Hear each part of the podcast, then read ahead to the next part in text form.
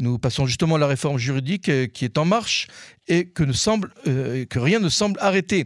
Cette semaine, les chefs de la coalition présenteront le projet lié à la nouvelle commission qui doit nommer les juges, et notamment ceux de la Cour suprême. Ils ont déclaré qu'ils avaient l'intention de modérer ce projet, tandis que les diverses législations prévues pour ces deux prochaines semaines seront légèrement repoussées. Alors, on va essayer de faire un peu le clair euh, sur ce qui se passe en ce moment parce que c'est très confus. Et nous avons la chance et l'honneur de nous tourner vers l'avocat maître Philippe Koskas de Tel Aviv, spécialiste des questions judiciaire et de la législation constitutionnelle. Maître Koskas, bonsoir. Bonsoir Daniel.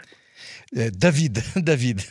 David, excusez-moi. Euh, c'est pas, c'est pas grave. Alors, euh, Maître Koskas, on, a du mal maintenant à faire la part des choses. D'un côté, on nous explique que la réforme va être votée probablement à la fin du mois. D'un autre, on vient d'apprendre que cette réforme maintenant ne va toucher qu'à la nomination, que la commission qui nomme les juges, et qu'elle va être assouplie. Est-ce que vous pouvez nous faire un peu de l'ordre, du clair. D'abord, Qu'est-ce qui se passe aujourd'hui? Qu'est-ce qui était prévu? Et qu'est-ce qui va se passer dans deux semaines? Bon, écoutez David, je ne suis pas devin, je ne peux pas le savoir. Ce que je peux, pour reprendre un petit peu, et si on a ne serait-ce que 30 secondes à prendre un peu de, oui, on a, un peu de temps. De savoir que, en fait, cette réforme, elle vient d'où? Elle vient qu'il y a une partie des députés, en général, c'est des députés de leur coalition, qui considèrent que depuis 30 ans, la Cour suprême euh, outre, outrepasse ses compétences et se, donne le loisir d'annuler des lois qui sont édictées par la Knesset alors que n'ont pas, la Cour suprême n'a pas été mandatée. Ça, c'est une chose. D'autre part, et c'est pour ça que vous avez des centaines de milliers de manifestants dans la rue, la Cour suprême est le seul contre-pouvoir qui existe en Israël. C'est-à-dire qu'on peut voir, par exemple, en France, il y a euh, euh, le pouvoir législatif, il y a deux chambres, c'est-à-dire l'Assemblée nationale et le Sénat. Vous, élisez en parallèle le législatif qui est différent de l'exécutif. Or, ce n'est pas le cas en Israël. Donc, en fait, si vous voulez, il y a, une, euh, j'allais dire, il y a un conflit de normes et les gens, et la population israélienne est divisée parce qu'il y en a certaines qui disent il faut se méfier du pouvoir et ne pas toucher au contre-pouvoir, et d'autre part dire, et dire moi j'ai élu une personne et je ne suis pas pour qu'on annule ses lois. En fait, c'est en fait c'est le débat. Et le débat, en fait, la, base de ce débat, c'est le manque de constitution qu'on a dans ce pays. Il, n'est géré par aucune constitution. Je crois que c'est un des trois pays au monde où il n'y a pas de constitution. Même, même si, même si le juge Aaron Barak a décidé il y a 30 ans qu'il y en avait une. Alors, c'est pas, pas tout à fait ça, David, c'est vrai. C'est ce qu'ils ont voulu, en fait, faire un peu comme on construit une maison. Ils ont voulu construire la Constitution par étage, donc faire des lois dites fondamentales. Et dans le cadre de ces lois fondamentales, c'était pas encore une Constitution, c'est une, maison en préparation. On a fait le premier étage, le deuxième étage, le troisième étage. Et à un moment donné, le juge Aaron Barak, qui sait tout ça, il a dit, mais moi, je peux, moi, je me base que sur le, troisième étage qui a été fait, c'est-à-dire des sept lois fondamentales, une loi fondamentale. Cette loi fondamentale, qui est en fait une loi normale, hein, puisqu'elle n'a elle a que le fondamental que de nom, euh, je considère qu'en fond, vertu de cette loi fondamentale, je peux annuler, d'autres lois. En fait, ça a été le début du conflit. Mhm. Et la Knesset s'est réveillée très tard, parce que pendant 30 ans, j'allais dire, la Knesset s'est endormie et elle n'a pas, elle n'est pas intervenue. Ou elle s'est pliée, ou, elle, elle s'est pliée en fait euh, aux exigences, euh, je dirais, euh, morales ou éthiques ou juridiques de la Cour suprême pendant 30 ans. Absolument. Où elle s'est pliée, où elle s'est pas pliée, parce que c'est très difficile de savoir quelle est la volonté de la Knesset. C'est souvent des coalitions. Donc, si vous voulez, on en arrive à une situation de conflit et le conflit, il est, alors là maintenant on revient à votre première question, le conflit, il est que cette coalition euh, demande, en fait, une réforme qui n'est même pas une réforme juridique, qui est une réforme constitutionnelle, et ne le, le, fait pas de manière organisée, c'est pas qu'il y a une loi qui, euh, qui va ériger le tout, elle, va tirer, j'allais dire, je, fais une comparaison avec les missiles. Il y a huit missiles qui sont tirés.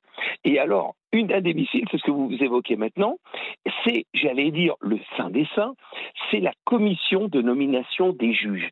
Alors évidemment, en sachant que le seul contre-pouvoir en Israël, c'est la Cour suprême, mhm. aujourd'hui, la nomination, la commission de nomination des juges est en fait une commission qui a été créée en 1950, euh, qui était dans sa base euh, basée sur quelque chose de, non politique. Il ne donnait pas ni aux juges la, suprématie de nommer les juges, ni aux politiques la, suprématie de, nommer les juges aussi. C'est-à-dire qu'il fallait qu'ils arrivent à des compromis.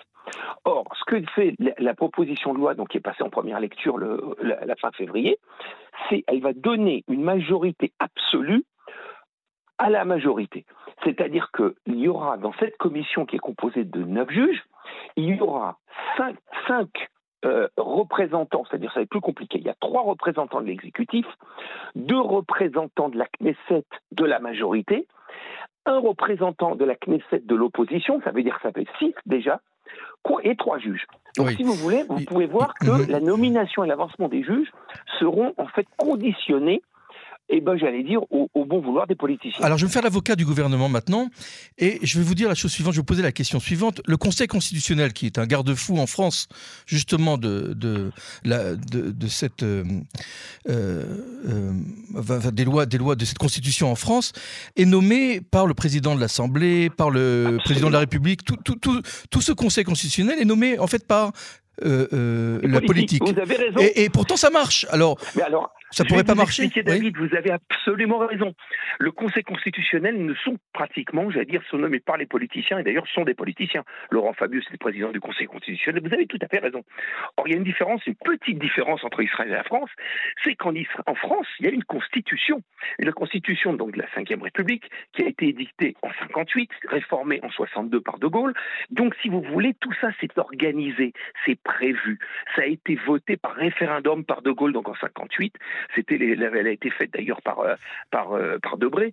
Donc, si vous voulez, la différence avec Israël, c'est qu'il n'y a rien.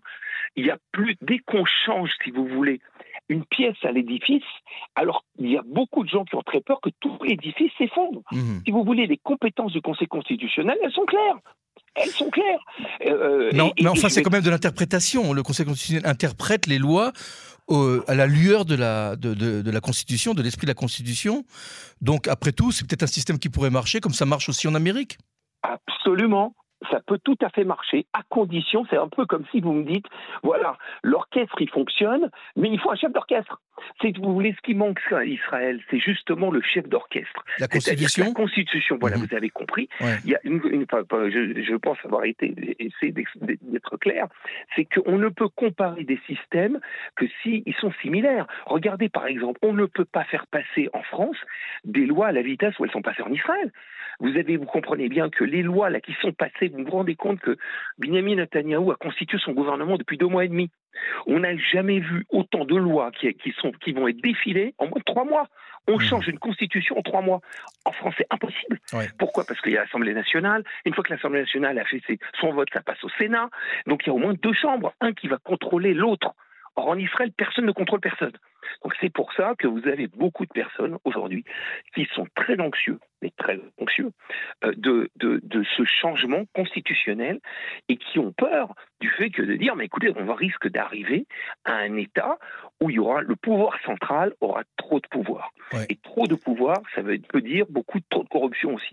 Alors, une question encore que, vous pourrez éclaircir, parce que est-ce que c'est vrai lorsqu'on dit qu'on ne peut pas avoir de constitution en Israël, car le premier amendement sera que tous les hommes, tous les citoyens, pardon, ont les mêmes droits et les mêmes devoirs, et il y a toute une population, les ultra-orthodoxes et la population arabe israélienne, qui est exemptée de l'armée, et donc ils n'auront pas les mêmes devoirs, et ça créera une inégalité. Donc c'est impossible d'écrire de, une constitution. Est-ce que c'est vrai? Alors, premièrement, ce que vous êtes en train de dire, ça se prouve que c'est vrai, puisque depuis 1948, il n'y a pas de constitution. Et c'est pas que les gouvernements à l'époque n'avaient pas essayé, puisqu'en 1948, il a été fondé une, j'allais dire, une assemblée constituante qui a été faite, qui s'est réunie pendant deux ans. Mais justement à l'époque, et on ne parlait pas d'armée, hein, les partis religieux s'étaient opposés à ça. Ils avaient essayé donc de, faire cette constitution, j'allais dire, à une grande majorité, c'est-à-dire que, tout le monde puisse adhérer à cette constitution. Et, donc les partis religieux se sont opposés parce que pour eux, la constitution, c'était la Torah. Et ils ont botté en touche. C'est quoi botter en touche? Ça s'appelle, si vous voulez, la décision qu'on appelle l'amendement Harari. C'était quoi l'amendement Harari? C'est de dire, bon, on n'arrive pas à construire cet immeuble d'un seul coup Constitution d'un seul coup, alors on va, la construire par étage. On va faire des, lois fondamentales. Et c'est pour ça que, année après année, les lois sont arrivées fondamentales, fondamentales, fondamentales. Mais si vous voulez, il y a énormément de principes. Là, vous parlez euh, de, de, de principe d'égalité devant la loi qui n'existe pas en Israël. Mais j'allais dire le principe de liberté de la presse. C'est la jurisprudence de la Cour suprême qui l'a édicté, c'est pas la loi. C'est Mhm. un, un- un jugement très connu qui s'appelle Colham de 53. Liberté d'expression, c'est ça. hein? Oui, En fait, la liberté d'expression, oui, la Mhm. liberté de la presse et la Ah liberté ouais. d'expression, oui, tout à fait, parce qu'on parlait d'un à, l'époque. Mhm. Euh, donc, donc qui voulait être, qui, qui voulait être interdit. Donc, si vous voulez, la Cour suprême s'est immiscée en fait dans la, la, la faiblesse de, du législatif. La Knesset a bien eu des difficultés à trancher sur des questions de principe, qui est juif, comment on reconnaît les conversions, et donc petit à petit, avec les années, les gens sont venus à la Cour suprême en disant mais attendez, mais moi je suis juif. Et, et donc elle a, elle a dû trancher Oui. sur des cas Sur le frère Daniel, etc. Oui, oui. voilà, absolument. Mhm. Euh, euh, sur des cas auxquels, finalement, c'était à la Knesset de trancher, mais qui ne l'a pas tranché. Alors, dernière question et rapidement, est-ce qu'un jour on aura une constitution, oui ou non? Mal, c'est Daniel. Est-ce qu'un jour on aura? Une constitution Oh, on en voudrait bien. Puisque si vous voulez, à partir du moment où il y a une constitution, alors tous les rapports entre l'exécutif, le judiciaire, et tout ça, ce sera or- orchestré, organisé. Mais est-ce qu'on arrivera à, l'écrire, cette constitution? On est capable de l'écrire Est-ce qu'un jour on y arrivera à être un État, je dirais presque, entre guillemets, normal avec une constitution? Comme beaucoup. Je, je- je n'en sais rien, mais en tout cas, je dois dire que le, le vrai problème, j'allais dire, le malaise ce pays se trouve, à mon avis, est causé par le, le manque de constitution. Et justement, à partir du moment où on veut, où, deux autorités qui sont un côté le judiciaire, l'autre côté l'exécutif et le, le législatif, puisque c'est la même chose en Israël, euh, se, se- se neutralisent l'une à l'autre, alors ça met les citoyens, vraiment, les, les citoyens israéliens en déroute. Maître euh, Philippe Koskas, merci de nous avoir éclairé parce que c'était vraiment un éclaircissement et merci de nous avoir fait partager de votre savoir et votre sagesse. Ça nous rend un peu plus intelligents ce soir. Encore une fois, merci et bonne soirée. Merci, bonne soirée, au revoir David. Shalom.